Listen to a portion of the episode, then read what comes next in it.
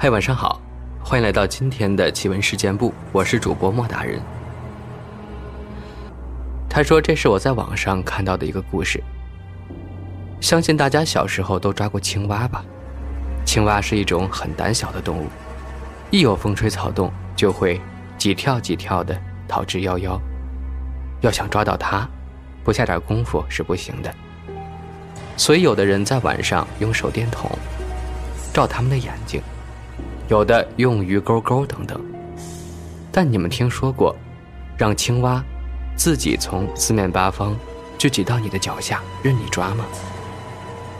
今天我就告诉大家，在以前的老长沙，确实有这样的高人，他们会使用叫做蛙法的巫术，能把稻田中的青蛙从四面八方招过来，任由你抓。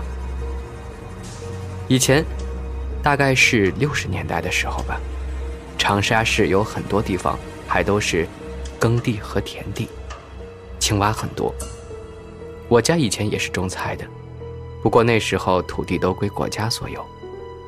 虽然我家有很大一块的土地，但种的菜是要上缴给大队的，也就是人民公社。记得有一次爷爷跟我说，在他们大队上。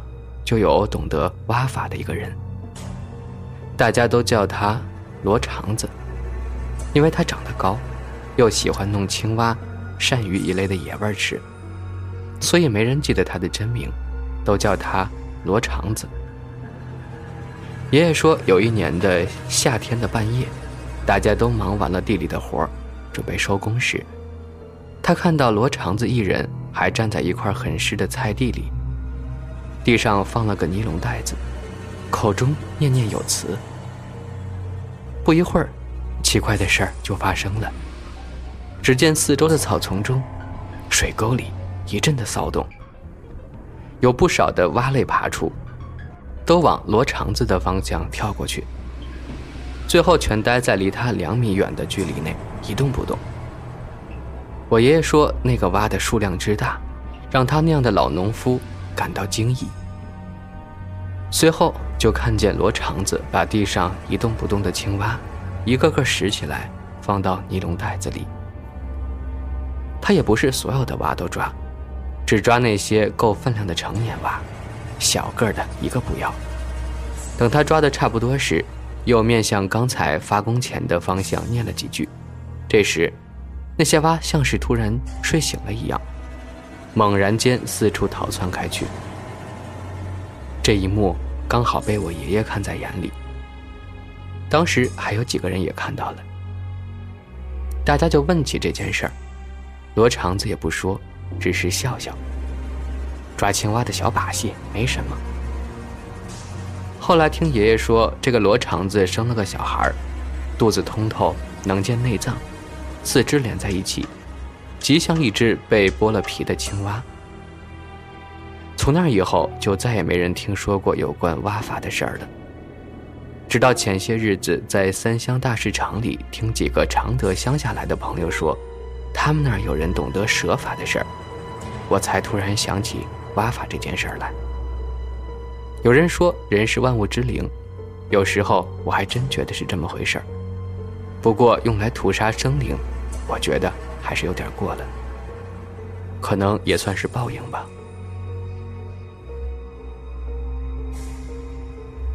再说一个故事，话说清朝末年那会儿，戴着红缨帽子的清兵们烧杀抢掠，洋鬼子们拿着洋枪到处作乱，再加上义和团、地方土匪，百姓们真是民不聊生，到处都是饥寒交迫的难民。虽说外面四处兵荒马乱，可小篱笆村身处大山之中，就是个鸟不拉屎的穷地方，百姓日子过得倒也清静。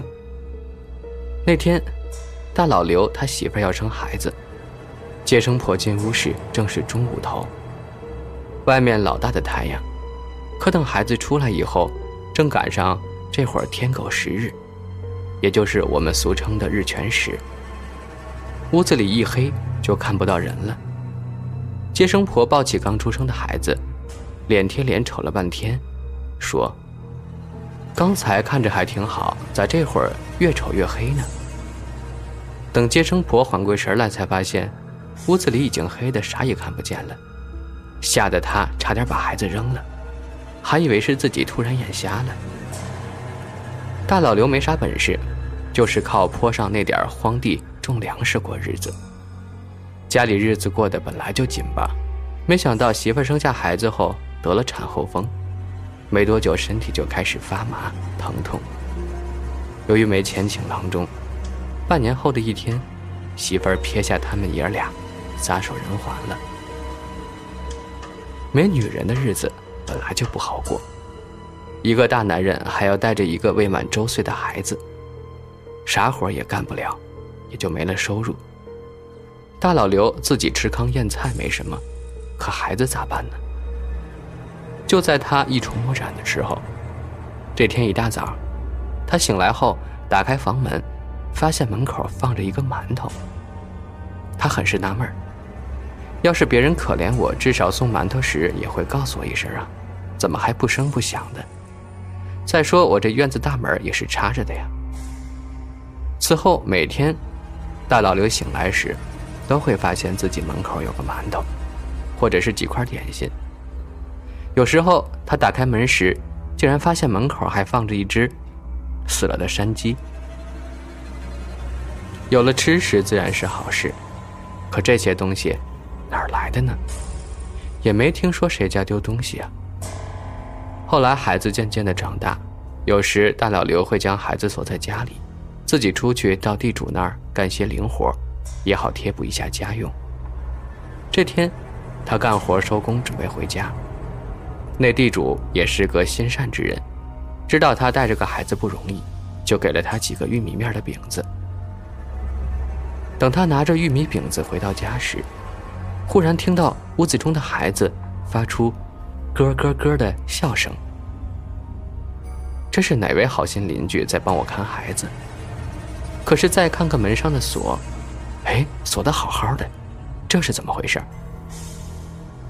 大老刘蹑手蹑脚的来到窗台，就着窗户纸上的一个窟窿，往屋里看。原来是一只花狸猫。虽然现在都管这种动物叫做小熊猫，但那时候的当地人就管它叫花狸猫，正在和孩子嬉闹着。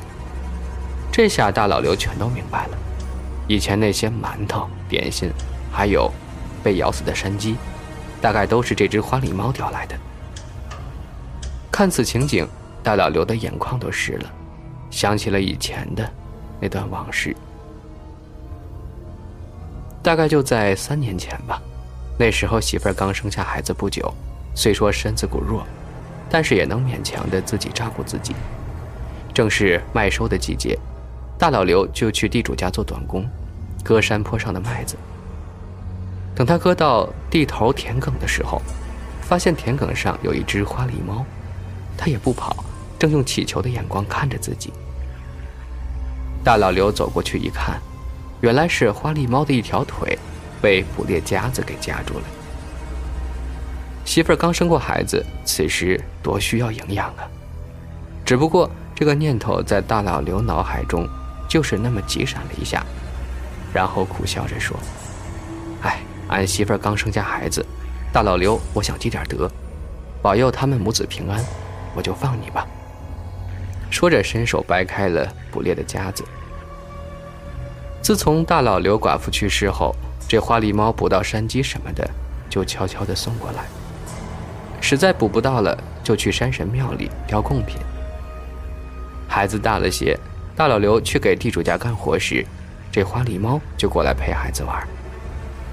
真是没想到，当初的一个小小善举，这花狸猫竟然还懂得来报恩。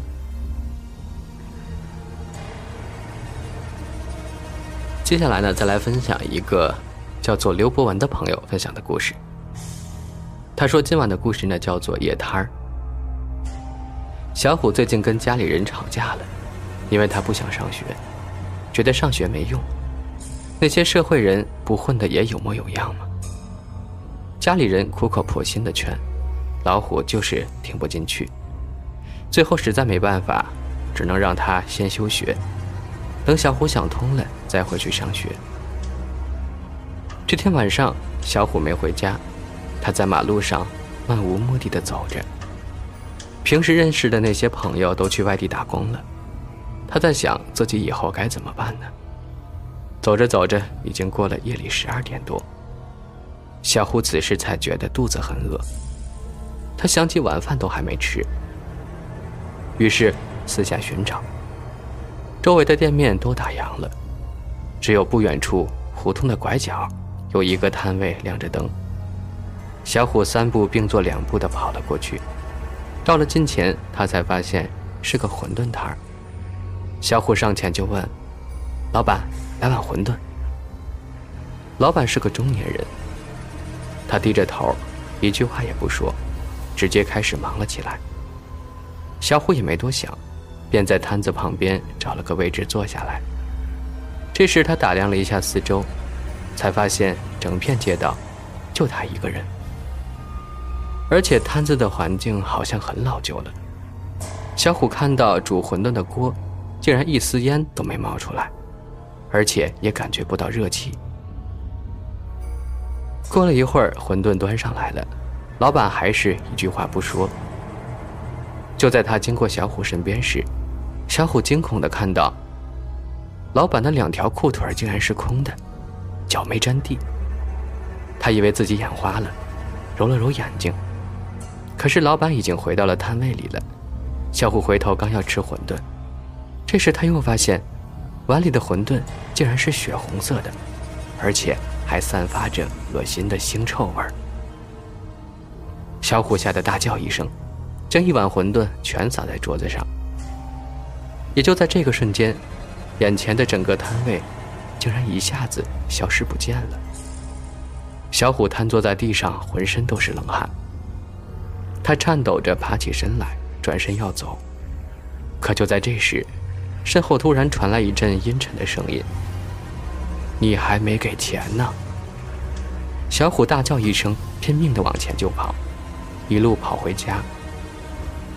第二天，他就生病了，浑身一会儿冷一会儿热，去医院呢也检查不出原因。小虎也没敢把昨晚的事告诉家人，直到又过了一个星期，他才好了。后来有一次，小虎跟朋友说起自己的遭遇。